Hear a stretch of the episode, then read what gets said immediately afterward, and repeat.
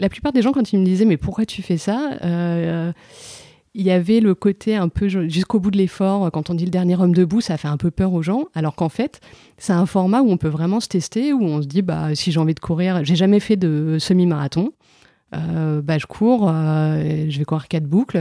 et donc, il y, a, il y, a, tout ce type de niveau. Il y a à la fois des gens qui font des trucs de dingue, et il y a des gens qui, qui s'essayent à la course à pied et qui ont envie de juste de tester un format un peu marrant, quoi.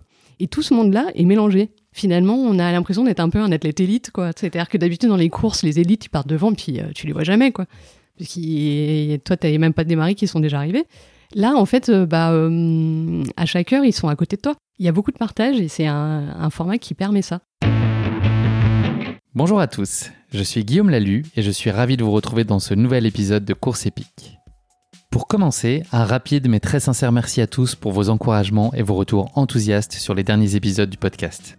Si vous avez envie de soutenir Course Épique, les trois meilleures choses à faire, vous abonner sur les différentes plateformes de streaming, noter et rédiger un avis sur Apple Podcast, et enfin en parler largement autour de vous sur les réseaux sociaux ou dans la vraie vie. Et n'oubliez pas, pour ne rien manquer des coulisses du podcast, rendez-vous sur notre compte Instagram courseepique.podcast. J'ai le plaisir de recevoir aujourd'hui une coureuse amatrice, Véronique Delon. Véronique va nous emmener à la découverte d'un format de course des plus originaux qui intrigue autant qu'il fascine, la backyard, une course issue du cerveau toujours très créatif de Laz, également à l'origine de la mythique Barclay. Son principe en quelques mots, effectuer aussi longtemps que possible un même tour de 6,7 km jusqu'à ce qu'une seule ou un seul coureur reste debout. La course peut donc s'étaler sur plusieurs jours avant de désigner son vainqueur. Ce que j'ai particulièrement aimé de l'histoire de Véronique, c'est que cette backyard a été l'occasion pour elle de passer au révélateur de capacités insoupçonnées jusqu'ici, elle qui s'était frottée jusqu'alors à des formats de course bien plus courts. Cette course l'a amené à puiser plus que jamais dans ses ressources physiques comme mentales, pour trouver l'élan de repartir à chaque fois pour une nouvelle boucle sur un parcours qui se répète et que l'on pourrait aisément imaginer monotone et très usant moralement. Mais je ne vous en dis pas plus. Véronique va vous raconter tout ça bien mieux que moi. Bienvenue dans notre nouvel épisode de Course épique, Bac à lauréat. Bienvenue sur Course épique, le podcast running et trail qui vous fait vivre dans chaque épisode une histoire de course inoubliable grâce au témoignage de son invité. Athlète émérite, coureur confirmé ou anonyme passionné, quand la légende d'une course et la destinée d'un coureur se rencontrent, c'est dans Course épique qu'elle se raconte. Course épique, c'est un invité, une course, une histoire hors du commun. Bonne écoute Bonjour Véronique, je suis ravi de te recevoir dans ce nouvel épisode de Course épique pour nous parler d'un format de course très original qui est celui de la backyard. Comment vas-tu Véronique en cette belle journée ensoleillée de décembre? Eh ben, très bien Guillaume, écoute, j'ai traversé Paris pour venir te voir. Donc, euh... T'as échappé au torrent de flotte qui tombe euh, aujourd'hui sur la capitale? C'est ça, j'ai eu un peu peur, mais finalement ça s'est bien passé. Finisseuse du trajet. Finisseuse du trajet, oui. Véronique, avant qu'on évoque plus particulièrement ta pratique sportive, est-ce que tu pourrais te présenter en quelques mots à nos auditeurs? Oui, alors euh, je m'appelle Véronique Delon, j'ai 39 ans, bientôt la, quarantaine. Euh, je suis mariée, j'ai deux enfants, Axel qui a 8 ans et Roxane qui a 6 ans. Et je travaille dans le digital, voilà. Un bien bel univers. Un bien bel univers, oui. Est-ce que tu pourrais nous parler de tes premiers pas dans le sport lorsque tu étais enfant, puis ado, et notamment de la place de la course à pied qui, euh, qui a visiblement trouvé très tôt une place dans ta vie? Oui, alors je pense que j'ai toujours euh, couru. Alors le premier souvenir qui me, qui me revient, c'est qu'effectivement, moi j'ai su faire du vélo très très tard. Euh, peut-être à l'âge de 10 ans, je crois. Et donc, du coup, bah, j'ai accompagné tout le monde en courant. Donc, c'est vraiment le. Quand j'ai essayé de réfléchir à me dire c'est la première fois que j'ai couru, c'était quand? Bah, En fait, j'ai toujours couru parce que je savais pas faire de vélo et que pour accompagner les copains, il fallait courir. Et puis après, bah, assez naturellement, j'ai fait les crosses du, primaire, de l'UNSS. Euh. Avec plaisir ou pas? Parce que chaque personne que j'interroge sur les souvenirs d'athlètes, de, de course à pied jeunes, c'est quand même lié à l'époque scolaire. C'est souvent assez traumatisant et un peu contre nature. Toi, c'était un plaisir ah Non, moi, c'était un plaisir. En plus, euh, j'avais la chance de les gagner, donc euh, c'est toujours été un plaisir, ouais. ouais, Et après, j'ai continué, euh, j'ai continué. Alors, quand j'étais étudiante, je courais un peu moins, mais, mais après, quand je suis rentrée dans la vie active, j'ai toujours couru au moins une fois par semaine, on va dire. Tu étais dans des clubs à l'époque ou c'était vraiment dans le cadre scolaire principalement? Alors non, alors moi, ma pratique de la course à pied, c'est vraiment, pour moi, c'est le sport de la liberté. C'est-à-dire que c'est le sport où il n'y a pas d'artifice, on n'a pas besoin de de matériel. Alors évidemment, il faut un peu de matériel, mais euh, on sort de chez soi, on a des baskets, on va courir, quoi. Et le club, pour moi, c'est une contrainte. Donc j'ai jamais été dans un club. Est-ce que tu baignais dans un environnement qui était très sportif autour de toi? Est-ce que tes parents, tes proches étaient dans cette mouvance-là et encore aujourd'hui Ou est-ce que non, pas du plutôt à part dans le paysage? Pas du tout. Euh, mes parents sont pas spécialement sportifs. Mon frère est plutôt musicien que sportif. Donc, euh, je suis un peu la seule de la famille à courir tout le temps. Et tout le monde se dit pourquoi elle court tout le temps. Euh, Ça suscite parfois de l'incompréhension, effectivement, de la part des proches qui sont pas dans la course à pied, qui, ah oui, se demandent un peu pourquoi on court, pourquoi on paye pour courir aussi sur certaines ça. courses. Alors, il y, y, a effectivement la question de budget, il y a la question du temps. Euh, et puis après, euh, puis après, ouais, c'est vrai que le, les gens se posaient la question de, de pourquoi tu t'impliques ça, quoi, quand, surtout en hiver, quand il commence à pleuvoir, qu'il fait froid. Euh, les gens ont du mal à comprendre qu'on puisse y trouver une certaine forme de plaisir. Et moi, pour le coup, c'est vraiment, je, je, regrette jamais de sortir, quoi. C'est, je, me, je me pose pas la question du temps, quoi. C'est effectivement, on regrette jamais parfois on hésite, et puis quand on, une fois qu'on l'a fait, on, se pose jamais la question, on se dit pas, ah, j'aurais pas dû, j'aurais dû rester dans mon lit, ça aurait été mieux, ça, ça n'existe pas. Euh, tu nous l'as dit, donc tu as pratiqué le cross euh, plus jeune et la compétition, c'était quoi justement ton rapport à la compétition? Est-ce que c'était un, pour toi un moyen de te galvaniser, ça te donnait une motivation euh, très significative? Ou est-ce que c'était plutôt écrasant et un exercice désagréable pour toi? Ouais, je crois que j'aime bien le challenge. Euh, j'aime bien la notion de défi. Si on me lance un défi à la con, je vais essayer de le. je, vais essayer de le faire, quoi. Donc, euh, mon rapport à la compétition, c'est celui-là. Après, euh, en grandissant, on se dit pas qu'on va gagner les courses. Donc, à moins quand on, qu'on soit sportif de haut niveau, le, la compétition après, elle est plutôt vis-à-vis de soi-même. Donc. Donc aujourd'hui, aujourd'hui c'est plutôt de, dépasser mes limites. Alors évidemment, quand je participe à une course, mes enfants, ils, ils ont l'impression que je vais la gagner et quand je reviens avec la médaille, ils disent oh, elle a gagné. Ce qui est vrai. Hein, ce, qui est, ce, qui est, vrai vis-à-vis de soi-même. Alors après, on n'est pas, on n'est pas, on fait pas des podiums quoi, mais euh, mais bon, voilà. Mais j'aime bien, j'aime bien le côté euh, quand même de se dire on a, on a réussi à accomplir quelque chose quoi. Et puis en général, les jours de course, on, on donne un peu plus euh, par la force des choses. On est quand même Ouais, alors après, moi j'aime bien aussi euh, finalement le, courir euh, hors compétition et euh, le, en fait j'aime bien le, dans la hors compétition j'aime bien la notion de partir à l'aventure et de dire finalement moi j'adore courir d'un point A à un point B les autres ils partent en voiture et moi j'y vais en courant quoi. C'est mon voilà et donc là on n'est pas dans un, un, truc de compétition c'est plus et tu connais toujours le point B ou justement parfois le plaisir c'est de pas savoir où il est et puis de te laisser un peu porter puisque tu parles beaucoup de liberté? Ah bah ouais, mais moi j'aime bien. Euh, quand je me perds, je me dis c'est pas grave quoi. Ça fera quelques kilomètres de plus. Alors des fois on est en galère, on se retrouve dans une forêt, il y a des ronces, on n'a plus de batterie de téléphone, on sait pas trop où on est, mais bon, on finit toujours par retrouver son chemin quoi. Donc euh, et donc faut pas avoir peur de faire quelques kilomètres de plus effectivement. Ton parcours de course, il est assez singulier avec des distances qui sont euh, significativement allongées de façon assez soudaine et même inattendue, comme tu vas nous le raconter notamment aujourd'hui avec ta backyard. Est-ce que tu peux nous parler euh, plus particulièrement de ta première expérience de marathon en 2020 et sa jeunesse? Comment est-ce que tu en es arrivé euh, à faire ce premier marathon euh, assez atypique? Oui, alors c'est assez marrant. alors déjà, je m'étais, je pense dans un coin de ma tête, je m'étais dit un jour, j'aimerais bien faire un marathon. Mais comme je disais autour de moi, il n'y a pas forcément beaucoup de, de, gens qui courent, en tout cas sur des grandes distances. donc je m'étais toujours dit, ah, ça nécessite beaucoup d'investissement, beaucoup de sacrifices aussi faut manger, faut arrêter de picoler, faut faire attention à, son hygiène de vie, faut s'entraîner beaucoup. Euh. Donc je m'étais toujours dit bon, euh, je suis pas prête à, on va dire, à, passer trois mois à ne penser que marathon. Euh, mais quand même au fond de ma tête, je me dis ah j'aimerais bien quand même accomplir ce truc-là parce que tous les gens qui ont couru des marathons disent que ça a un peu changé leur vie. Donc je voulais voir ce que ça pouvait faire effectivement sur moi également.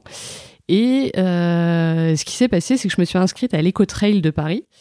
Et avec le Covid, ça a été euh, annulé plusieurs fois. Et, euh, et finalement, je m'étais inscrite aux 30 km.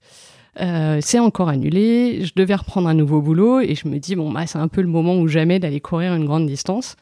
Et j'en parlais à une copine qui me dit, bah, pourquoi faire un 30 km alors qu'en fait, tu pourrais en faire 42 Donc je réfléchis un petit peu. Et puis à ce moment-là, sur une application que tout le monde connaît, qui est Strava, euh, je vois qu'on peut courir le marathon de New York à distance.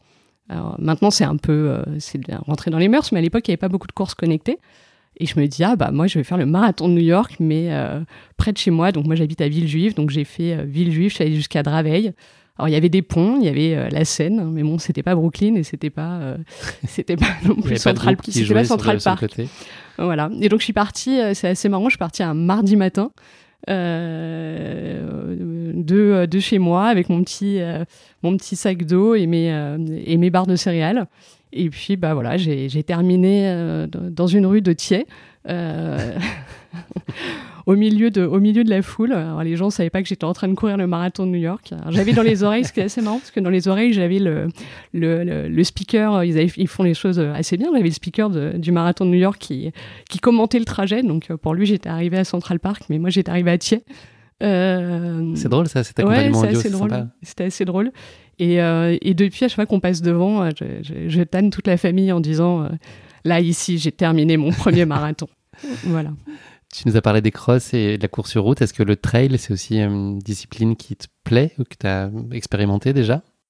Alors oui, alors je pense que moi j'ai fait du trail sans savoir que c'était du trail, hein. c'est-à-dire que euh, bah, quand on est euh, quand on n'est pas dans une grande ville et qu'on part sur des sentiers et que euh, bah, c'est pas forcément plat. En, vrai, on fait du trail, mais c'est la, pratique assez, enfin c'est la, poursuite de la course à pied, mais dans des, sentiers de nature.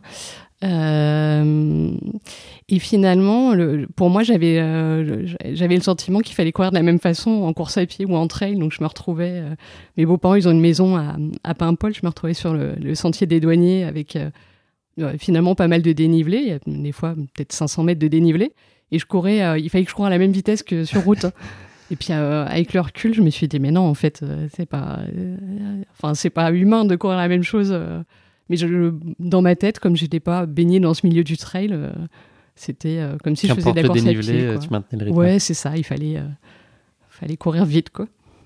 Est-ce que tu peux nous parler de la façon dont se structure une année de course pour toi? Comment est-ce que tu choisis les courses auxquelles tu vas participer? Est-ce que tu as besoin de grands rendez-vous un peu phares dans l'année? Ou est-ce que tu décides un peu tout à la dernière minute? Quel est ton mode de fonctionnement par, rapport à ça?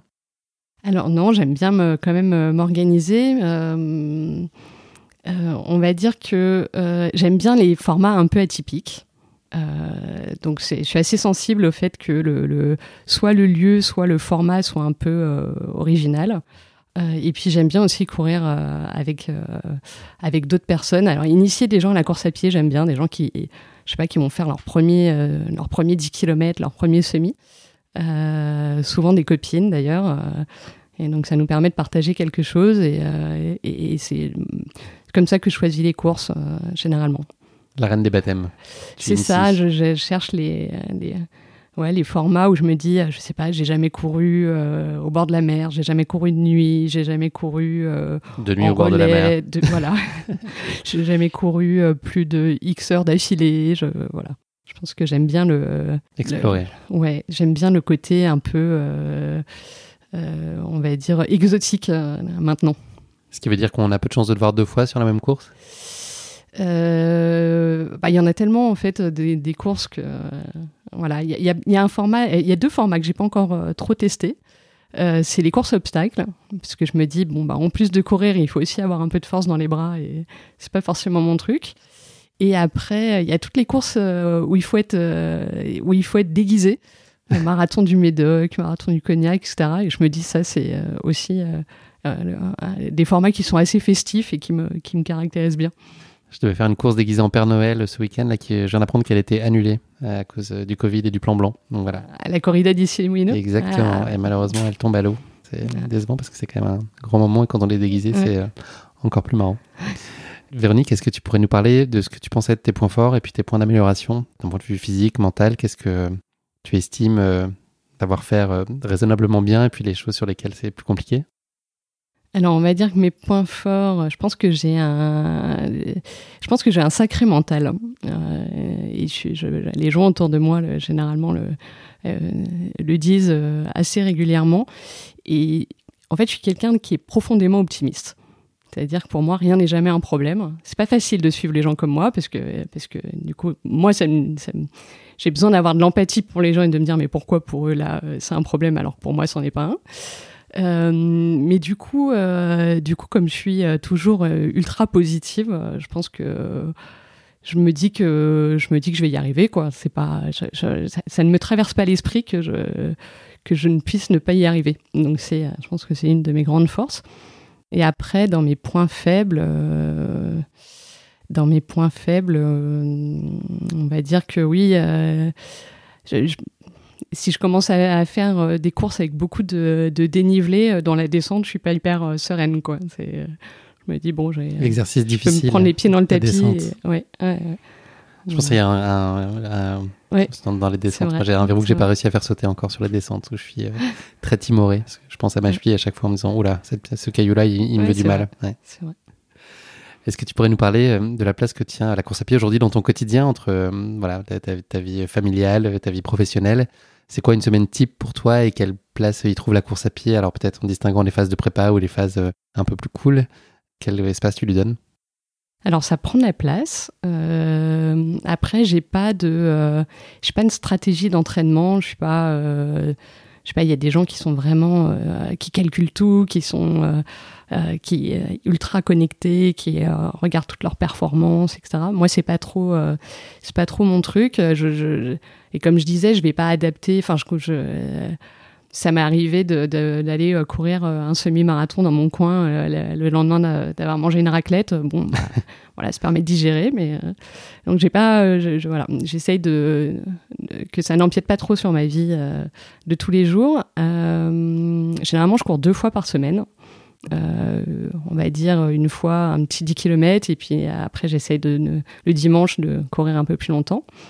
Euh, et puis là, ce, que je trouve hyper chouette, c'est que euh, mes enfants commencent à m'accompagner. Donc eux, ils sont en vélo et moi, euh, moi, je cours. Et ça me permet de partager ça aussi avec eux. Donc c'est plutôt chouette.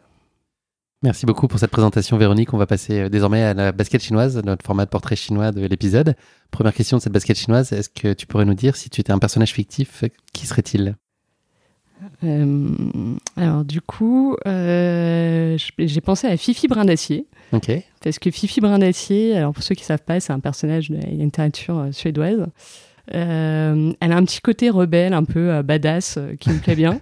Et puis surtout, à l'époque, c'était un livre qui luttait contre les stéréotypes de genre. Et, et voilà, je trouve que c'est une, une fille qui est inspirante pour, pour toutes, les autres, toutes les autres femmes qui nous entoure. Donc euh, voilà, j'aime bien ce personnage. Belle référence, effectivement. Si tu étais un animal, lequel serait-il? Alors, si j'étais un animal, je serais un castor. Hein.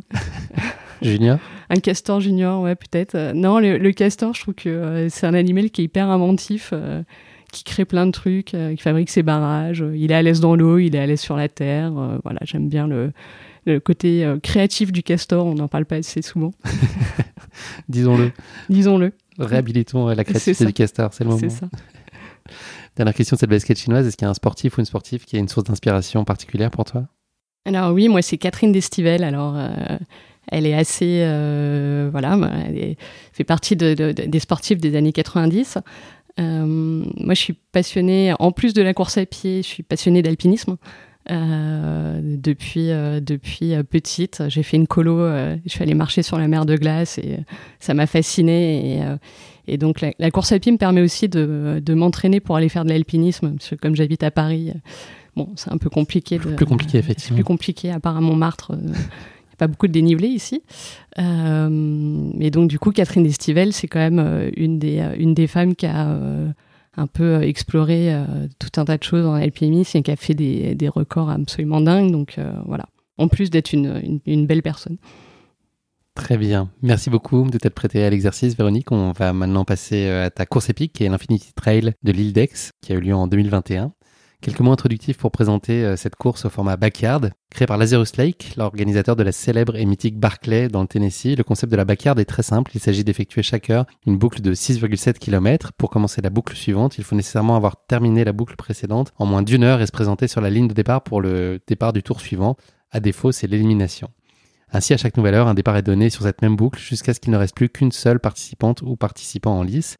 Et la spécificité de cette course est bien là, il y a seulement une ou un vainqueur. Tous les autres concurrents sont déclarés DNF, do not finish. Le parcours de cet Infinity Trail Dex emprunte euh, des segments sur route, des pistes larges sur les côtes, des passages sableux, des ponts, des remparts, avec en toile de fond une vue sur le mythique Fort Boyard. Je ne sais pas si tu voyais le Fouras euh, de, là où tu étais, euh, ou le Fort Liedo, que je ne connais pas. Voilà, en tout cas, on a connu pire comme décor visiblement. Le circuit Infinity Trail est composé de trois backyards en France, à Osgore, sur l'île d'Aix, donc celle à laquelle tu as pris part, et en Normandie, à Pavilly, où se déroule la finale française du circuit avec à la clé une qualification pour le vainqueur à la grande finale mondiale chez Laz avec les meilleurs coureurs euh, du monde. La course se veut très prisée avec une liste d'attente fournie. Vous étiez seulement 150 participants sur cette édition 2021, si je ne dis pas de bêtises. Et dernière info sur le sujet, je ne sais pas si tu avais scruté ces chiffres avant de toi-même te lancer dans l'exercice, le record du monde sur ce format est aujourd'hui détenu par Harvey Lewis, qui a réalisé en octobre dernier 85 tours, donc ça fait 85 heures de course et quasiment 570 km d'effort. Il a fait ça à la Big Dogs Backyard Ultra à Bell Buckle dans le Tennessee. Voilà en quelques mots ce qu'il faut avoir en tête euh, sur la course épique qui va nous intéresser aujourd'hui et qui vaut visiblement le détour.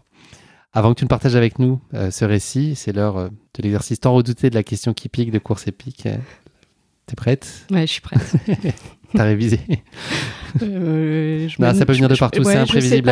C'est la question. Moi-même, je sais pas à chaque fois d'où ça vient vraiment et pourquoi c'est là, mais en tout cas, ça se veut bienveillant. Euh, cette question qui pique aujourd'hui, elle va être consacrée à Laz, le mystérieux et souvent taquin, on peut le dire, créateur de la Barclay et de la Backyard, nous l'avons dit. Pour revenir plus particulièrement sur son parcours de vie avant qu'il ne soit organisateur de course, Laz a été très jeune féru de course à pied, c'est un point commun avec toi. En 1979, il court déjà ainsi entre 130 et 160 km par semaine et s'engage à l'époque sur les premiers ultramarathons, hein, qui n'étaient pas aussi répandus qu'ils peuvent l'être aujourd'hui.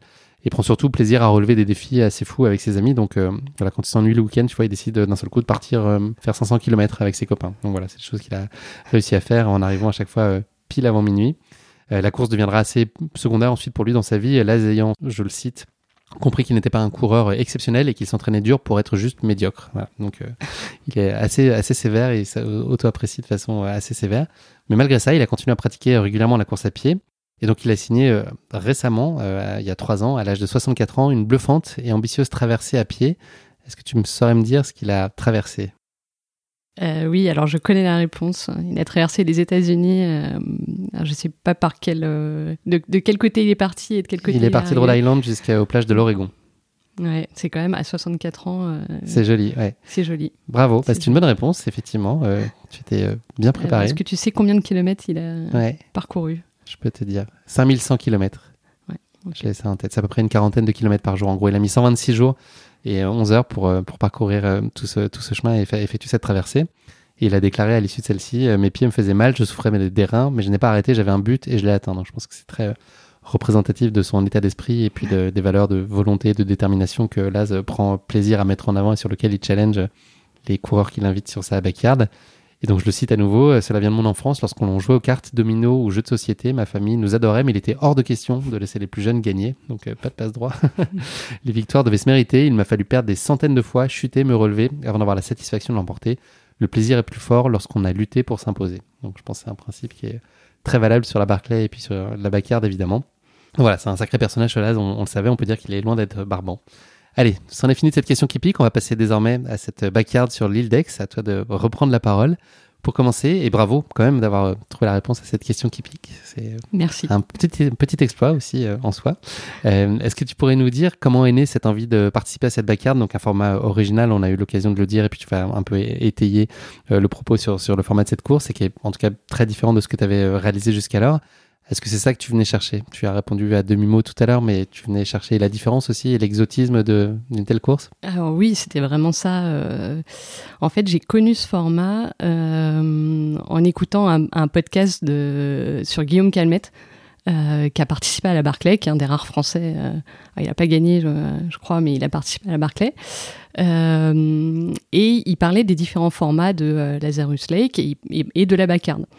Euh, et je me suis dit, ah, mais euh, le côté un peu jusque boutiste du truc me plaît, euh, j'essayerai bien. Et c'est à ce moment-là que le, format est arrivé en France par Maud et Fred, qui, qui ont une agence de voyage spécialisée sur le trail qui s'appelle Trail the World.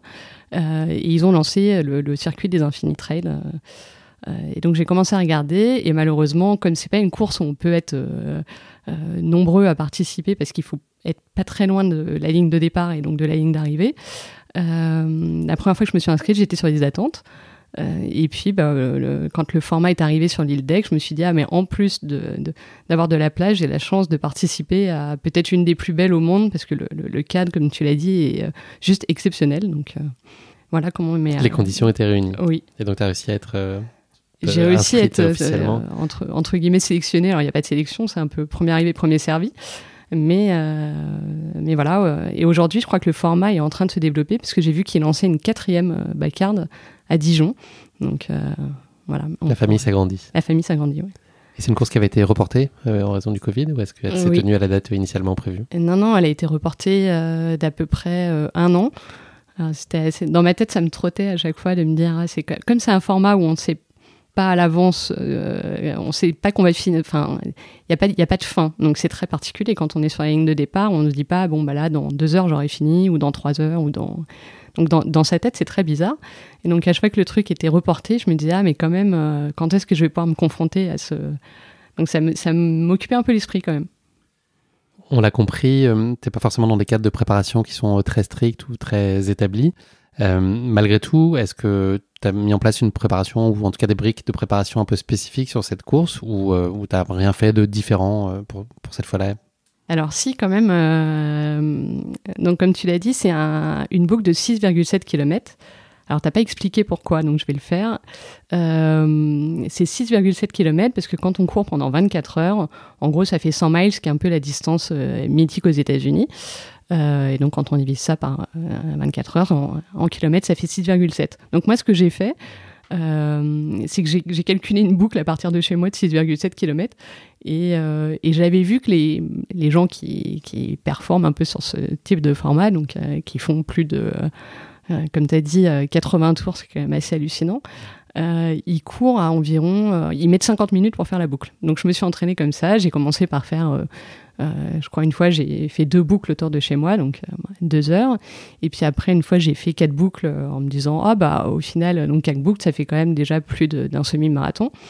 Et c'était déjà très particulier parce que quand je suis rentrée à la fin des quatre heures, bah, j'étais pas du tout fatiguée par rapport à une à une course que j'aurais pu faire à un rythme plus soutenu.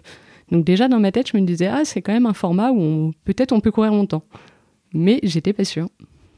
Dans quel état d'esprit, euh, disposition physique, tu te sens euh, quelques, quelques jours avant? Est-ce que tu as l'impression d'être, euh, je sais pas si c'est au pic de ta forme, mais en tout cas euh, plutôt dans des bonnes dispositions? Moi, je suis plutôt dans des Pas de blessures qui sortent de nulle part, Non, alors après, moi, j'ai une, j'ai une pratique de la course à pied qui fait que je, quand je sens que ça va pas, j'y vais pas quoi. Enfin, il y a des gens qui sont un peu, euh, un peu plus euh, acharnés et donc finissent par blesser. Moi, j'ai la chance de m'être jamais blessé euh, parce que quand ça va pas, j'arrête quoi. J'ai préalablement posé le cadre global de cette backyard, mais est-ce que tu pourrais nous en dire un peu plus sur son organisation sur place en termes de gestion de l'alimentation, des espaces de repos? Tu parlais, tu, l'as dit juste avant, euh, l'emplacement aussi, enfin le, le fait qu'il y ait une limite de, de nombre de personnes qui peuvent prendre part parce qu'il faut pas être très loin de la ligne de départ parce qu'à un moment tu dois être à l'heure dite sur la ligne et donc euh, ça se joue dans des petits détails sur euh, bah, si tu es très loin, si t'attends, si là où tu te si là où tu te nourris, où tu te reposes, où tu bois, etc. C'est loin, bah c'est, forcément ça complique un peu la tâche, ça te défavorise.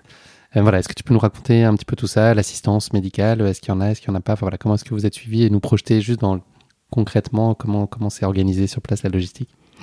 Alors déjà pour moi, peut-être j'ai pas dit tout à l'heure, quand je choisis des courses, j'aime bien aussi le,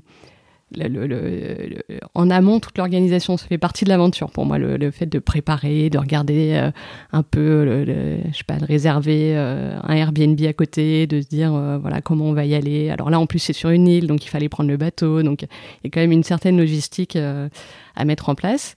Euh, et donc pour la logistique, j'y suis allée avec mon mari qui a accepté de m'accompagner. Donc euh, il faut aussi noter que euh, pour les gens qui accompagnent les gens qui font des courses comme ça, c'est c'est un vrai challenge aussi parce qu'il faut euh, il faut euh, bah, faire les ravitaux euh, toutes les heures quand les, les personnes franchissent la ligne de départ. Donc il a, il a accepté de venir avec moi et finalement il était ravi de, de m'accompagner. Il a été au top. On peut se dire aussi que c'est plus sympa que de se croiser sur des formats tous les 20 ou 25 ou 30 km sur des courses habituelles où on se croise toutes les 3-4 heures. Là, au moins, il était sûr de devoir passer euh, toutes Alors les heures. oui, effectivement, les autres fois où je lui ai dit ah je cours, il faut que tu viennes euh, et qu'il me voyait passer en 2 secondes 30, C'est bon, bah, il l'a fait deux fois et puis après il m'a dit non mais c'est bon truc là, euh, ça va quoi. Euh, effectivement là toutes les heures il était sûr de me voir. Donc euh, donc on est arrivé, euh, on est arrivé donc le format démarre euh, le vendredi à 14 h donc on est arrivé le, vendredi matin sur l'île d'Aix, donc tout le monde prend le, le, même, euh, le même bateau, donc c'est plutôt sympa. On, on a commencé à tous se, rencontrer quoi. Euh, et puis après, on a un petit stand euh, donc qui est pas euh, pas très loin de la ligne de départ, sur lequel on peut installer tout ce qu'on veut. Donc la plupart des gens, ils ont une tente, je sais pas, un, sac de couchage, et puis de quoi se nourrir. Après, il y a des ravitaillements toutes les trois heures qui sont fournis par par l'organisation, avec des fruits du bouillon, des pâtes. pas de raclette pas de raclette, non, pas de raclette, malheureusement. Euh, et puis, ben, moi, j'avais pris. Euh, en fait, j'avais pris plein de choses parce que parce qu'en fait, c'est un format qui est, on est dans l'inconnu euh, total, quoi. Donc, je me disais, je sais pas combien de temps je vais courir, je sais pas ce que je vais avoir envie de manger, je sais pas combien de, de, ce que je vais boire, etc. J'avais pris trois paires de chaussures, j'avais pris, enfin bon, bref, on est on est arrivé un peu euh, avec beaucoup de choses. À côté de moi, il y avait des gens beaucoup plus minimalistes qui étaient arrivés avec euh, un sac à dos qui avait mis une couverture de survie euh, sur le, sur le sur l'herbe et puis et puis voilà qui avait juste trois quatre trucs. nous, on était on était quand même bien équipés. Et, euh, et puis bah, le, départ, euh, le, départ est donné à 14h. Donc euh, à chaque, chaque tour, en fait, il y a une petite sirène, enfin un petit poète poète, trois minutes avant le départ, et puis après une minute avant. et donc trois minutes avant, les gens commencent un peu à s'affairer, et puis une minute avant, tout le monde est sur la ligne de départ. On rembobine un petit peu dans le temps. Est-ce que tu peux nous dire avec quel objectif toi tu te présentes sur cette backyard Qu'est-ce que tu imagines pouvoir y réaliser? Qu'est-ce qui serait source de satisfaction pour toi? Alors, euh, j'avais quand même, je m'étais un peu renseignée et, euh, et, quand on arrive, en fait, euh, Maud et Fred demandent combien de tours on, souhaite faire. et donc moi, je m'étais renseignée et je m'étais rendu compte que la plupart des gens faisaient 10 tours. C'était la moyenne, voilà. 10 tours. Donc ça fait... de rien, c'est 67 km. C'est 67 km, puis surtout c'est 10 heures. Donc c'est déjà, bon, faut avoir le, le, le, temps de le faire. Euh, et donc moi, je me dis, ah, bah, j'ai déjà fait un marathon, mais pas officiel, donc euh, euh, je sais pas trop. J'avais aussi lu que la, le, format permettait aux gens de doubler la distance qu'ils avaient déjà parcourue. Donc je m'étais dit, ah, bah, moi j'ai déjà fait un marathon, peut-être que je pourrais faire, je sais pas, 60, 80 km. Donc j'arrive et je dis, bah, moi je vais faire 8 tours. Et ils me disent, bah non, tu vas en faire 10. Donc ils écrivent 10 sur leur feuille. Donc je dis, bon, ok, bon, bah, soit. Partons pour 10. Et là, euh, devant moi, il y a une personne qui dit, moi, je vais faire 48 tours. je dis, ah, Pas personne. et donc, je dis, ah, quand même, quand même 48 heures euh, de course, c'est quand, même, euh, c'est quand même pas mal. et puis, en fait, cette personne-là était juste à côté de nous, sur le, avait le, le, le, stand à côté de nous.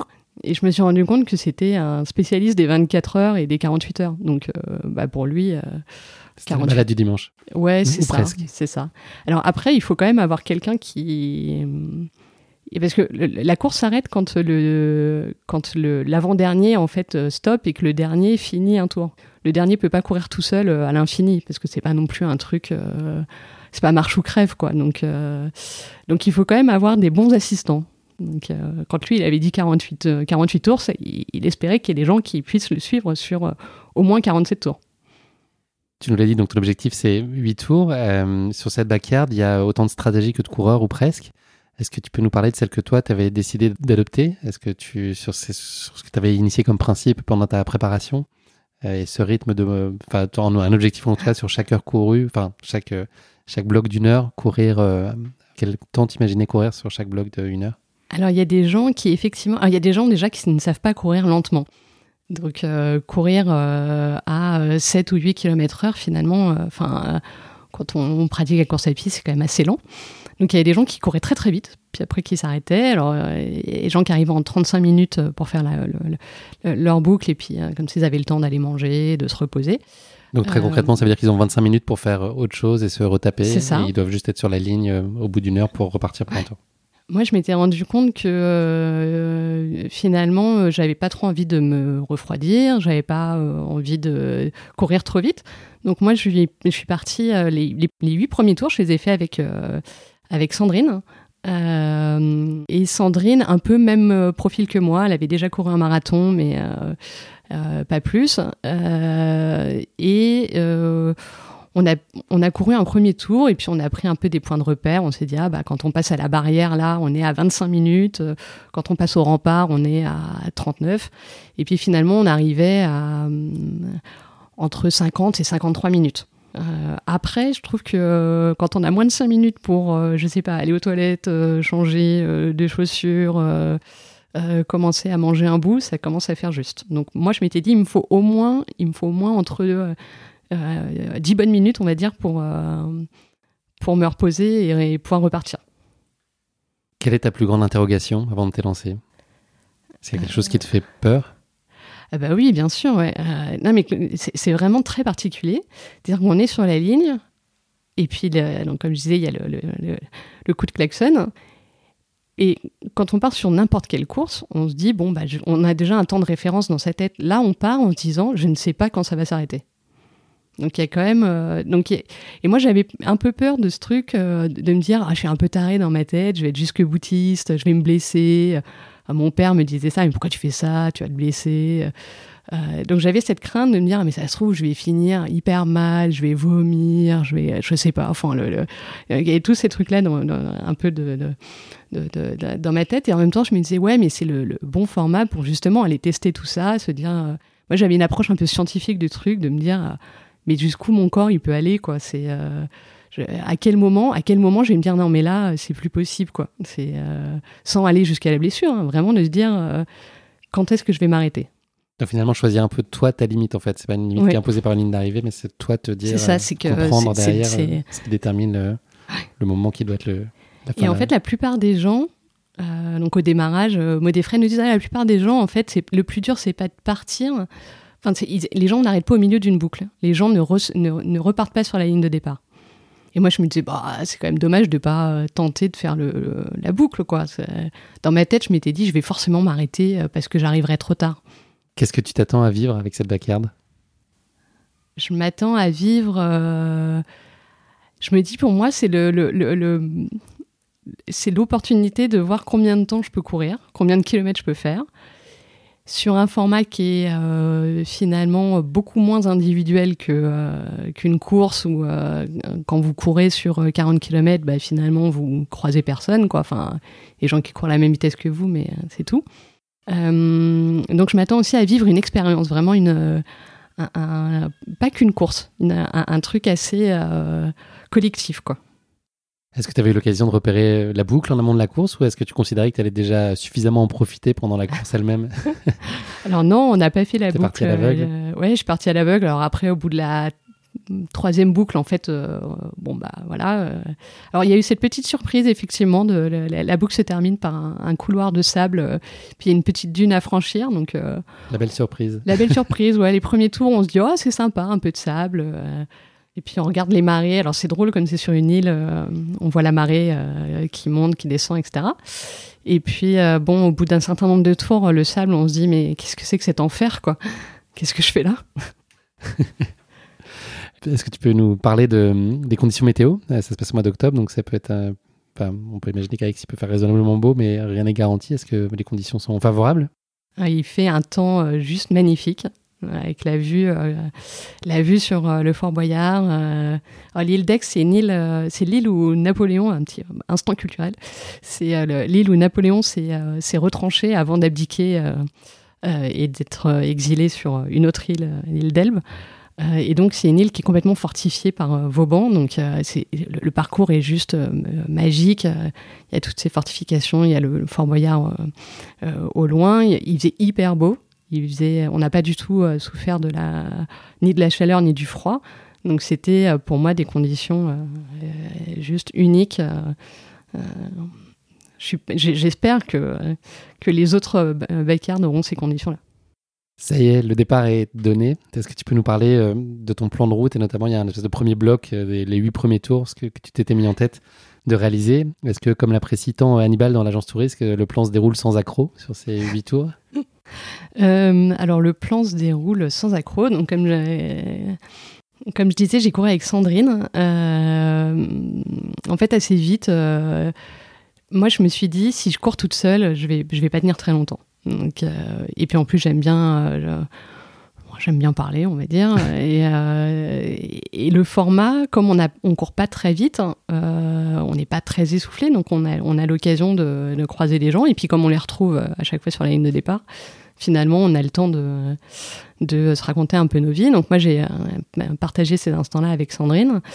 Euh, je crois que elle, son objectif, c'était de faire 7 ou 8 tours. Donc, euh, on en a fait 8 ensemble. Donc, elle, elle était euh, aussi ravie. Donc, 8, c'est fait quand même déjà presque 50 km. Hein, donc, pour des gens, des gens, on va dire, normaux, c'est déjà exceptionnel. Pour les gens qui font des bacardes, c'est le début de l'histoire, quoi. Donc, c'est les rookies. ouais, c'est ça. C'est c'est un monde très particulier parce que moi, j'ai touché du doigt ce monde de, de l'ultra euh, que je connaissais pas du tout. Euh, tous les gens, ils ont des, t-shirts de toutes les courses du monde, donc c'est assez marrant parce qu'on peut aller faire un, un peu son marché pour les, prochaines, euh, les prochaines années, quoi. Euh, et, euh, et c'est vrai qu'ils ont tous fait des trucs de dingue, quoi. Ils ont tous fait soit des ultras en montagne, soit ils ont fait des six jours, ils ont fait des. Enfin voilà, c'est. donc moi je me disais, je fais pas du tout partie de j'étais la, je sais pas, la, littéraire du lycée, quoi. J'étais un peu le. Je les regardais en me disant, eh, moi, je, je, je, suis pas comme vous, quoi. Je, euh, je viens là, si je cours mon, marathon, je serais contente. Euh, euh, et puis. Euh, et t'as aussi pu constater que t'étais pas la seule, peut-être, à avoir aussi cette vision plus modérée de la backyard, parce qu'il y a aussi des personnes qui font finalement que quelques tours, hein, peut-être même encore moins que 8. Enfin, il y a oui, vraiment à l'autre bout du spectre, il y a aussi des coureurs qui viennent juste s'amuser quelques petites heures. C'est ça. Alors, et, c'est la plupart des gens quand ils me disaient mais pourquoi tu fais ça euh, Il y avait le côté un peu jusqu'au bout de l'effort. Quand on dit le dernier homme debout, ça fait un peu peur aux gens. Alors qu'en fait, c'est un format où on peut vraiment se tester, où on se dit bah si j'ai envie de courir, j'ai jamais fait de semi-marathon. Euh, bah, je cours, euh, je vais courir quatre boucles. Euh, et puis, alors après, moi, mon mari m'avait dit, t'as intérêt à faire plus que quatre boucles parce que sinon, ça fait cher de la boucle. donc, on avait ce, truc quand même de se dire, bon, allez, il faut, un faut amortir. faut amortir, ouais, c'est un levier de motivation. mais effectivement, y a je crois que les premiers ont arrêté au bout de quatre heures parce que bah, tout bêtement, il fallait reprendre la navette, euh, le bateau, donc ils sont repartis au bout de 4 heures. Et donc il y a, tout ce type de niveau. Il y a à la fois des gens qui font des trucs de dingue et il y a euh, euh, des gens qui, qui s'essayent à la course à pied et qui ont envie de juste de tester un format un peu marrant. quoi. Et tout ce monde-là est mélangé. Donc c'est un truc qui est assez dingue. C'est finalement, on a l'impression d'être un peu un athlète élite, quoi. C'est-à-dire que d'habitude, dans les courses, les élites, ils partent devant, puis euh, tu les vois jamais, quoi. Qui, toi, t'avais même pas démarré qui sont déjà arrivés. Là, en fait, euh, bah, euh, à chaque heure, ils sont à côté de toi. Donc, et puis, ils te, donnent des conseils, ils te ils te disent ce que tu dois faire quand ce que tu dois manger si tu dois rajouter une couche de vêtements si comment tu dois t'alimenter enfin c'est il y a beaucoup de partage et c'est un, format qui permet ça une des premières choses qui vient à l'esprit quand on pense backyard, en tout cas ce qui a été le cas pour moi, c'est euh, la question de la monotonie. Euh, mm. du parcours et comment est-ce qu'on a la, force et dans quoi on puise en fait pour euh, repartir pour un tour et faire une boucle qu'on connaît par cœur et sous toutes les coutures. Est-ce que ça a été le cas ou est-ce que c'était peut-être un peu particulier avec l'île qui t'a offert un décor plus changeant? Alors, ça reste une boucle, donc il y a ce côté un peu effectivement monotone. Après, c'est 6,7 km, donc c'est pas. Euh, je crois que les gens qui font des 24 heures, c'est des boucles de 1 km 5 autour d'un stade. Là, ça doit être l'enfer. Là, on est quand même sur un format où le, paysage est, euh, est, joli et finalement, euh, oui, on connaît le parcours, mais ça va. Comme on... Puis comme je disais, comme en fait, on peut échanger avec les gens, c'est ça fait passer le temps. Et le fait qu'il y ait la mer, peut-être aussi, les marées, enfin, ça fait un peu changer l'environnement et la Oui, je pense que si on fait, je sais pas, un aller-retour dans un gymnase, bon, ça doit être un peu plus. Euh, Très ouais. mais, mais justement, psychologiquement, c'est encore plus dur. Mais là, euh, là le, le, le, décor est juste euh, sublime. Quoi. Tu nous l'as dit, donc tu te retrouves seul après 8 heures d'effort. Tu as bouclé les 8 premiers, les 8 premiers tours. Est-ce que tu appréhendes la suite ou est-ce que tu te surprends finalement à être étonnamment assez fraîche et sereine pour prolonger l'aventure? Alors effectivement, je suis, euh, je suis hyper étonnée parce que Sandrine s'arrête et je me dis bon ok pour moi c'est le début de l'histoire alors que j'ai déjà couru 50 km. Euh, Ton objectif était atteint déjà. Mon objectif était atteint mais je me dis mais en fait euh, rien ne m'empêche de continuer. Rien ne m'empêche de continuer. Alors à partir de, de 8 boucles, il fait nuit. Donc moi, je m'étais dit, ah bah, j'avais jamais couru de course avec une frontale. Donc déjà, j'avais aussi ce, deuxième objectif d'atteindre, de me dire, ah bah, ça y est, j'ai couru avec ma frontale. je l'ai pas emmené pour rien. Et puis, j'ai un peu découvert ces courses qui permettent de courir pendant des heures de nuit, etc. et là, je me dis, bon, faut pas que je reste toute seule parce que sinon ça va être euh, un peu euh, à la fois monotone et puis, puis un peu euh, triste aussi, quoi. Et assez vite, je retrouve deux personnes, donc Sam et Karim, où on commence à parler et puis, on, commence à faire une boucle ensemble, et puis deux, et puis trois. et eux n'ont pas du tout la même stratégie que celle qu'on avait avec Sandrine. Donc nous, avec Sandrine, en gros, on courait, et puis quand il y avait du sable et des côtes, on marchait. Euh, donc Sam et Karim, eux, ils ont une autre stratégie. Ils courent pendant 5 euh, minutes, puis après ils marchent pendant une minute. Donc eux, c'est, euh, ils ont la montre vraiment connectée, ils suivent le, temps, etc. donc moi, je me laisse porter par ça, et puis, et puis je commence à courir avec eux. La méthode Cyrano, ça s'appelle. C'est ça, bah ouais, c'est ça. Donc oui, tu te, tu te cales euh, sur leur rythme euh, et ça te va bien. Enfin, par rapport à ce que toi t'avais établi, c'est, c'est pas euh, contre nature. Tu arrives à t'adapter relativement facilement à ce mode de fonctionnement parce que c'est, je pense que ça requiert quand même un peu de, d'habitude en fait. C'est, c'est quand même. Un, Alors, j'arrive à m'adapter. Ce, ce, ce rythme-là. après, moi j'avais ce, truc de me dire bon tous les deux trois tours faut que je faut que je, je, je m'arrête pour aller aux toilettes. Donc euh, besoin primaire. Euh, et donc bah, généralement alors il y a deux stratégies c'est assez marrant. Il y a des gens qui vont à la fin de la boucle euh, et puis du coup bah, tu as moins de temps pour te reposer. Ou soit bah, tu vas juste quand la boucle reprend mais ça veut dire qu'après il faut cavaler pour rattraper les gens moi, j'ai testé les deux. Euh, finalement, je me disais c'était mieux d'y aller à la fin de la boucle. Euh, mais eux partaient effectivement beaucoup plus vite que moi et je les rattrapais. Euh, je les rattrapais après coup, quoi. Tu nous l'as dit, donc on est sur un passage nocturne de la course.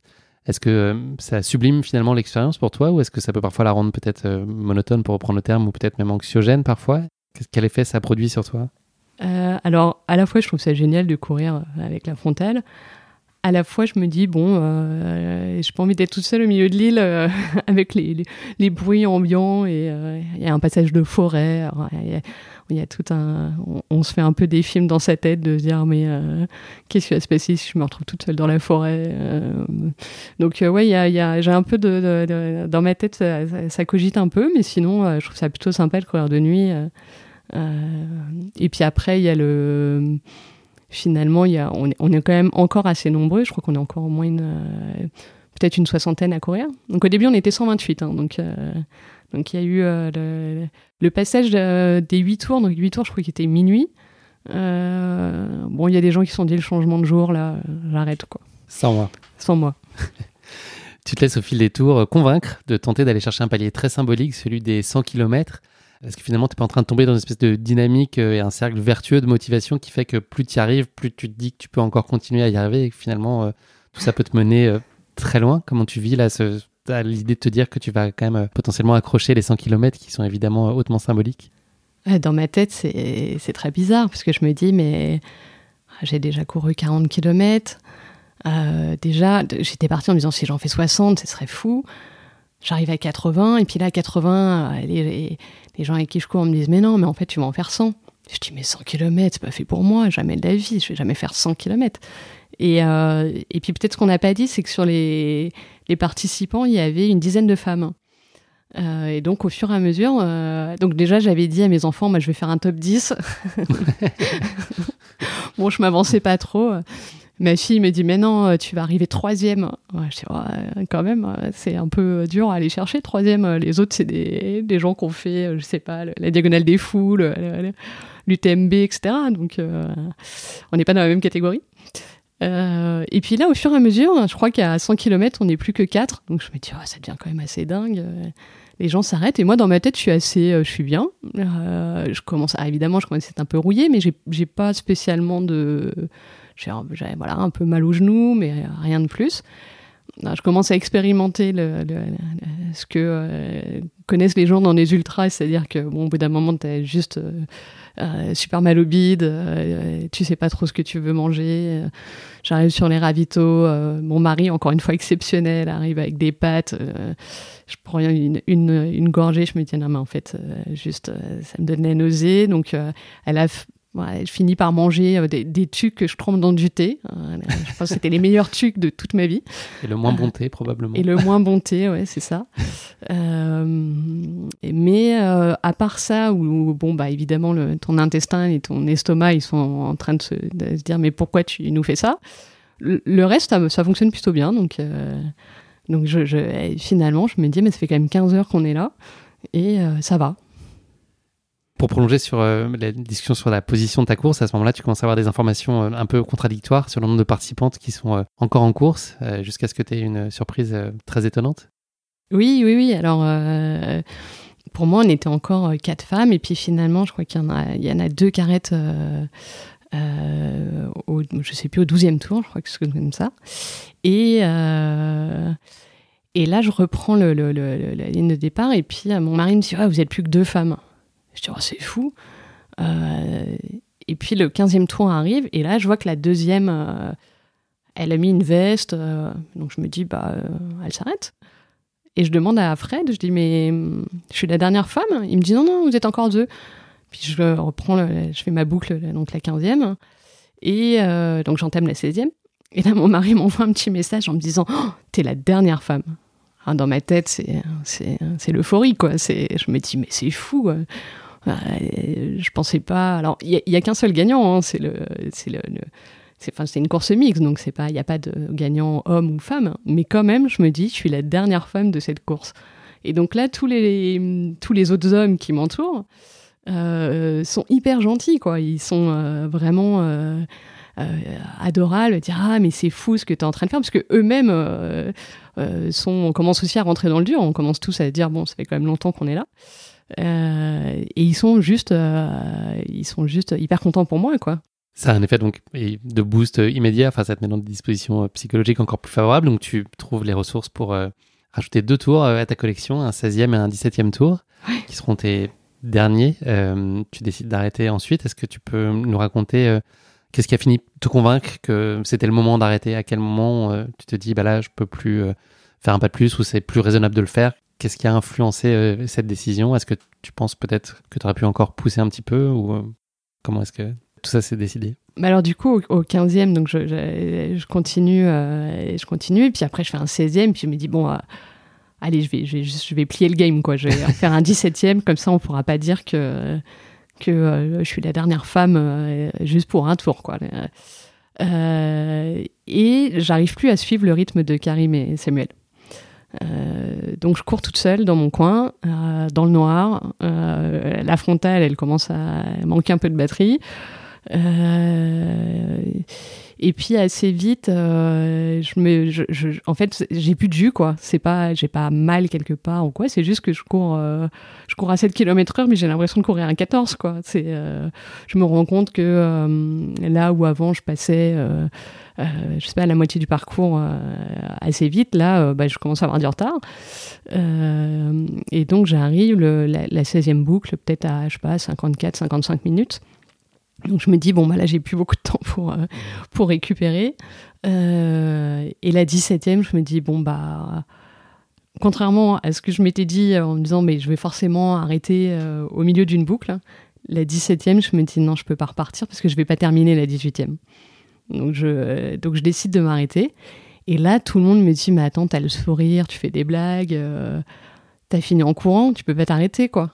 Euh, et puis, euh, mon mari, lui, il était aussi au bout de sa vie, en fait, parce que lui, ça faisait 17 heures qu'il m'attendait toutes les 45 minutes à préparer de l'eau, à préparer des trucs, dans le froid. Alors lui, il n'avait pas les endorphines, il n'avait pas l'excitation de la course, quoi. Donc lui, il n'était pas non plus en mode euh, allez, il faut que tu continues, etc. Et, les organisateurs non plus, ils sont pas, ils sont sur un truc juste, euh, faut que les gens prennent du plaisir. Donc, euh, je décide de m'arrêter là. Et après, j'ai regretté en me disant, bah, t'aurais dû tester de faire un 18e. mais je me voyais pas retourner toute seule dans le noir, même s'il y avait que 3 ou 4 kilomètres à faire. bon. Quelle est la première émotion que, tu as ressentie au moment de faire le dernier pas de cette backyard La première émotion, c'est je me suis dit, alors déjà, je euh, je pensais pas, donc on, est, on parle quand même, j'ai fait 114 km, donc je me dis, mais, mais c'est fou, en fait, je, suis, je, suis, je peux faire des ultras. je le savais pas. C'est comme si j'avais euh, découvert une compétence cachée. Euh, comme si, je sais pas, j'avais commencé à prendre une feuille de papier et puis à me dire, bah en fait, je suis Picasso, quoi. Euh, mais sans le savoir avant, ou, jouer d'un instrument de musique, enfin une compétence que tu, tu, sais pas que tu as en toi, et, euh, et, tu découvres ça. Quoi. Je m'étais toujours dit, je suis un peu, euh, comme je disais, j'ai un bon mental, donc je peux, je peux pousser des, des, des, efforts assez loin, et puis quand je fais de l'alpinisme, je fais des efforts assez longs au final. Mais là, de la révélation. ah ouais, c'était vraiment une révélation. Et ce qui est assez marrant, c'est que le, il y a tout un cérémonial en fait quand on termine la course. Donc il y a un, il y a un, tableau où les gens, avec le, prénom des gens, et, euh, et, quand on termine, euh, on va barrer son prénom. Euh, et donc je barre mon prénom, et là je peux plus marcher. Vraiment, je pense Pas que. Pas de moteur. Ah ben le, puis même j'ai les jambes raides quoi. C'est le, le, corps s'est dit non mais là c'est bon, c'est fini quoi. Tu es donc la dernière femme debout de cette backyard, comme l'expression consacrée sur ce type de course. Est-ce que tu peux nous parler euh, bah, du palmarès de la course et notamment euh, du nombre de tours qui ont été réalisés par le vainqueur? Oui, donc du coup, le vainqueur, c'était notre, petit camarade de camp, euh, Alain, qui a lui réalisé 35 tours. Il aurait pu en faire le double, mais il a été stoppé par le eh ben, second, c'est ça? Oui, il a été stoppé par le second, Mathieu, qui s'est qui s'est blessé et donc qui a, qui a décidé d'arrêter au bout de 34 tours. Et effectivement, euh, bah, Alain, au bout de 35 tours, on a l'impression qu'il venait de, faire ses, euh, ses 10 km euh, tranquille. quoi. C'est quand même des, c'est des, des, des, gens qui ont des capacités euh, un peu hors du commun. quoi. Et donc je me dis, ah, mais je, j'ai touché du doigt ce truc-là. Quels ont été pour toi les facteurs clés de ta réussite sur cette course? Comment est-ce que tu expliques que tu sois à ce point-là révélé sur ce format longue distance? Donc, tu as parlé de l'aspect mental. Est-ce que tu vois d'autres choses euh, qui pourraient expliquer que tu es. Euh, alors, je pense que j'ai eu la. Alors, déjà, il y, a il y a eu un il y a eu plein de facteurs euh, qui ont fait que le... cette course était assez. c'est bien passé pour moi. la météo, le fait d'être aussi bien accompagné, d'avoir bien préparé le truc, et puis d'avoir trouvé ces... ces, gens avec qui j'ai couru, Sandrine, Samuel et, et Karim. Alors Karim, lui, il a... Samuel, il s'arrêtait à 24 heures. Euh, et Karim, il a couru euh, jusqu'à 25 heures. Et lui, je crois que pareil, au maximum, il avait couru 50 km dans sa vie. Donc, euh, c'est quand même. Incroyable. ouais, c'est assez incroyable. et donc, je pense que pour moi, c'était ça. Je me suis dit, j'ai été bien entourée. Et ça m'a permis de. ça m'a permis de me surpasser. Et j'ai vécu cette expérience avec ces gens-là. Et, si je reparticipe à ce type de format, il faudrait que je retrouve euh, ce, des gens avec qui courir, quoi, parce que... Euh, le format s'y prête assez bien, c'est ça qui est intéressant. Et le format s'y prête, ouais. J'avais eu l'occasion d'évoquer le sujet avec Élise Delannoy, que j'avais reçu dans notre 26e épisode, qui était consacré à son record du monde de D+, en 24 heures. Est-ce que, comme elle, tu as la conviction que plus les distances s'allongent, euh, notamment sur les formats d'ultra, à passer un certain niveau de, de kilomètres, en tout cas, plus le nivellement s'opère entre les femmes et les hommes? Ah oui, oui, carrément. En fait, moi, euh, quand on a démarré la course, je voyais, c'était assez marrant parce que devant moi, il y avait des espèces de Golgoth, euh, euh, des mecs un peu baraques, un peu. Enfin. et je me disais, si je termine, si lui s'arrête avant moi, ah, c'est un peu débile, hein, moi je me disais, si lui termine avant moi, eh ben, j'aurais gagné quelque chose.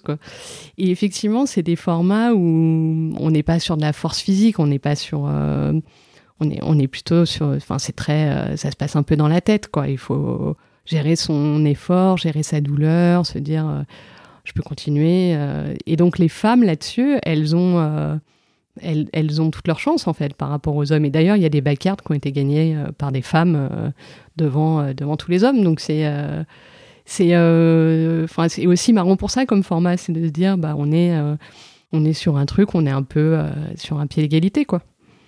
Quel conseil tu donnerais à quelqu'un qui s'essaierait à l'exercice pour la première fois? Qu'est-ce que tu as envie de lui dire? Alors, je le dirais, euh, je dirais qu'il faut pas partir euh, trop vite. Il euh, faut garder un rythme assez. il faut, faut, toujours garder le. Je pense qu'il faut se dire, je fais ma boucle en tant de minutes et, et avoir une certaine régularité. comme ça, on est dans sa tête, on est, euh, on est organisé, quoi. C'est un truc un peu matheux, quoi. Et, euh, d'ailleurs, c'est marrant parce que tous les gens qui participent aux courses de Lazarus Lake, c'est des gens plutôt matheux, quoi. C'est, euh, il y a un espèce de, puzzle qui s'opère. Alors là, à chaque tour, on dit bon, au prochain tour, qu'est-ce que je dois faire? Alors, bah, moi, j'ai eu évidemment quelques ampoules, donc je me disais, bon, bah, il faut que je soigne mon ampoule. là, il faut que je rajoute, je sais pas, un gilet parce que euh, la nuit tombe et qu'il commence à faire froid. Là, il faut que euh, je mange du salé. Là, il faut que je mange du sucré. Là, il faut toujours anticiper. Donc c'est il faut, faut hum, il faut avoir ça en tête. À chaque tour, de se dire bon, j'arrive, j'ai cinq minutes, qu'est-ce que j'en fais? Optimisation et mettre à distance tout ce qui est imprévisible en étant le plus structuré possible, puisqu'il se passera par nature déjà suffisamment de choses qu'on n'a pas prévues. Donc, essayer de cadrer en tout cas mm. déjà toutes les choses sur lesquelles on a la main et bien anticiper. C'est ça que je comprends. Est-ce qu'il y a une image que tu retiens plus particulièrement de cette backyard Qu'est-ce qui te reste aujourd'hui là ton Moi j'ai une, une, image, euh, c'est euh, le lever du soleil. Alors le, le soleil il s'est levé, donc j'ai dû arrêter de courir vers 7 euh, heures. Euh, et du coup le soleil s'est levé à 7h30 et, et c'était assez marrant parce que quand j'en parlais autour de moi, tout le monde me disait bon bah si tu cours jusqu'à la nuit, ce sera bien. Et j'ai une copine qui me disait non mais toi, euh, toi t'es capable de faire des trucs de fou, euh, tu vas voir le lever du soleil quoi. Et, euh, et je suis dit mais n'importe quoi. Et donc je vois ce soleil se lever et là je reçois quand même pas mal de messages de copains qui sont allés se coucher quoi et qui se disent mais t'es toujours en train de courir, c'est fou. parce qu'encore une fois, je pense que quand t'es entouré de gens qui font des ultras, tu, c'est des Bon, déjà, tu trouves ça quand même dingue si toi t'en fais pas, mais tu te, tu dis, ah, il y a des gens qui courent toute la nuit, quoi. Là, moi, les gens disaient, mais attends, mais t'as couru toute la nuit, quoi. Qu'est-ce que. Mais, mais n'importe quoi. Nous, on a eu le temps de faire mille trucs et toi, t'es toujours en train de courir, quoi. et donc, nous, on a juste un copain qui, qui habite à La Réunion et qui s'est dit, euh, bah, euh, il y a un truc à faire là-bas, c'est la diagonale, qu'on avait suivi comme ça un peu. Euh, qui était parti un vendredi, qui avait terminé un dimanche, et, et autour de nous, c'était juste lunaire qu'il fasse ça. Et là, je me dis, ah, mais moi aussi, en fait, j'ai fait ça. Et, quand je m'arrête, je me dis pas que c'est vraiment moi qui ai fait ça. Je me dis, mais euh, c'est pas possible, quoi. J'ai du mal à réaliser, en fait, de, ce truc. J'ai vérifié sur le site, il y a bien ton nom et ton chrono. Oui, c'est vraiment toi, c'est une certitude. C'est vraiment moi. Ou peut-être une homonyme, mais je, ne crois pas. Qu'est-ce que cette course, elle t'a appris sur toi? Bah, Elle m'a appris que je pouvais repousser des limites. Euh, euh, quand même, enfin, c'est pour moi insoupçonné, quoi. C'est c'est vraiment le, le on dit souvent la course à pied, c'est le dépassement de soi. Là, il y a. Euh, c'est de se dire, oui, euh, on se met plein de barrières en fait. Euh, on, dit, bah, je sais pas, moi je me dis, les ultras, c'est pas fait pour moi. Je me serais pas inscrite par exemple sur un 100 km. Ou je l'aurais fait, les gens m'auraient dit, mais ça va pas ou quoi Alors que là, bah, finalement, ça permet de, de, faire son 100 km euh, sans partir euh, directement là-dessus. Donc, c'est ces barrières-là qu'on arrive à, à, lever. Et puis, il y a euh, ouais, le, le, le côté, on peut oser, oser faire quelque chose. Quoi. C'est, c'est, je pense qu'on a moins peur en prenant son dossard sur une backyard. Alors, si on a peur de, de s'arrêter en premier, je pense bon, c'est quand même un peu la honte, quoi. Euh, mais comme il y a des gens qui s'arrêtent euh, parce que, euh, voilà, pour d'autres raisons que. Mais, mais ouais, ouais, non, c'est. c'est assez. Ça donne confiance en soi, ça donne. moi, ça m'a. J'étais sur mon petit nuage, quoi, pendant. je suis retournée bosser. J'avais plus de jus parce que. moi j'étais un peu. un peu flagada, mais sinon j'ai été, j'étais sur un petit nuage pendant plusieurs, on va dire pendant plusieurs semaines après quoi. C'était quand même assez, on se dit j'ai réussi à faire ça dans ma vie. Alors qu'on savait pas qu'on allait. Euh, enfin, je, c'était pas écrit quoi. Donc. Euh. Est-ce que tu as eu les idées claires sur euh, ce que peut être le coup d'après? Est-ce que tu as envie d'aller chercher autre chose? Et si oui, quoi? Alors peut-être pas forcément à très court terme, mais est-ce que tu as déjà imaginé une aventure, un défi qui aurait particulièrement de, symbolique pour toi et que tu aimerais accomplir dans ta vie? Est-ce que tu sais déjà ce que ça pourrait être là dans les mois ou années à venir? ce qui est assez marrant, c'est que j'ai commencé par un truc hyper atypique et, euh, et, là, je me suis inscrite à un truc hyper euh, mainstream qui est le marathon de Paris. je me dis bon, faut un peu euh, cocher le truc d'avoir fait un vrai marathon euh, avec un vrai dossard, quoi. Donc euh, L'arrivée sera pas à Draveil, par contre. tu sais non, l'arrivée là sera pas à Draveil, l'arrivée sera, j'espère, beaucoup plus belle. Et c'est drôle parce que du coup, mes, mes parents, quand je leur ai dit bon bah je me suis inscrite au marathon de Paris, ils m'ont dit ouais random quoi, normal. Alors qu'avant ils auraient dit mais ça va pas, ok pourquoi tu, voilà. Alors euh, quand même ils m'ont jamais, euh, ils m'ont plutôt euh, toujours encouragé hein, dans les trucs.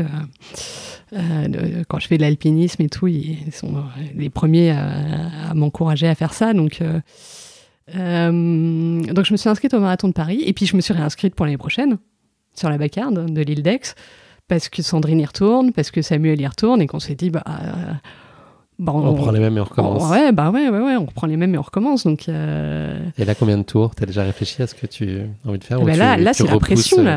tu Là, c'est- cette euh, réflexion? Là, c'est la pression, là. C'est-à-dire que. euh, Et puis là, pour le coup, ça me fera limite plus. euh, C'est un peu comme quand tu sautes en parachute, quoi. La première fois, tu sais pas, donc bon, bah, t'y vas. Et la deuxième fois, en fait, t'es hyper flippé. Là, euh, là, je me dis, ah, si je fais moins que 17, euh, bon.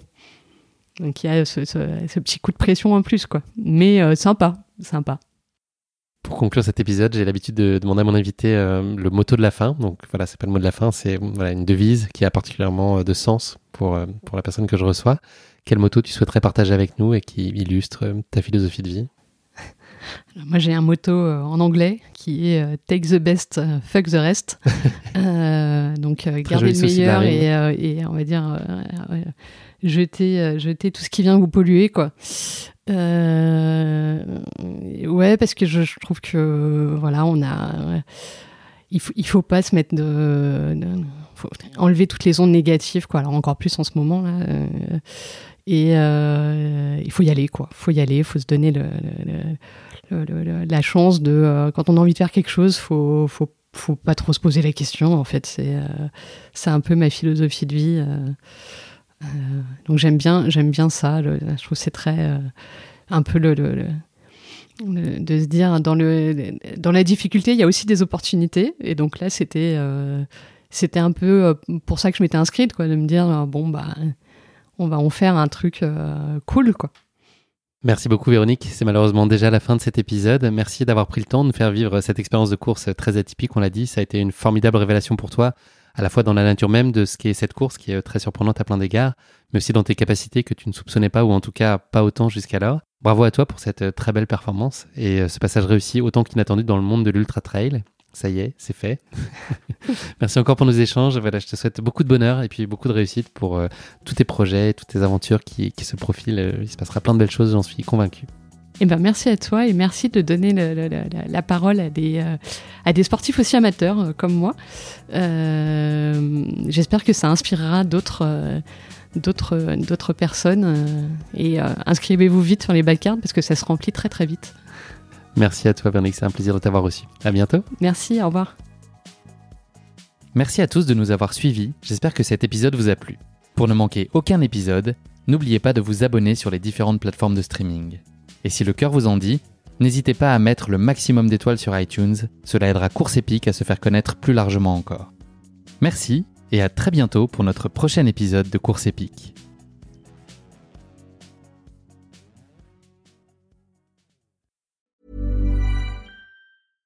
This message comes from BOF sponsor eBay.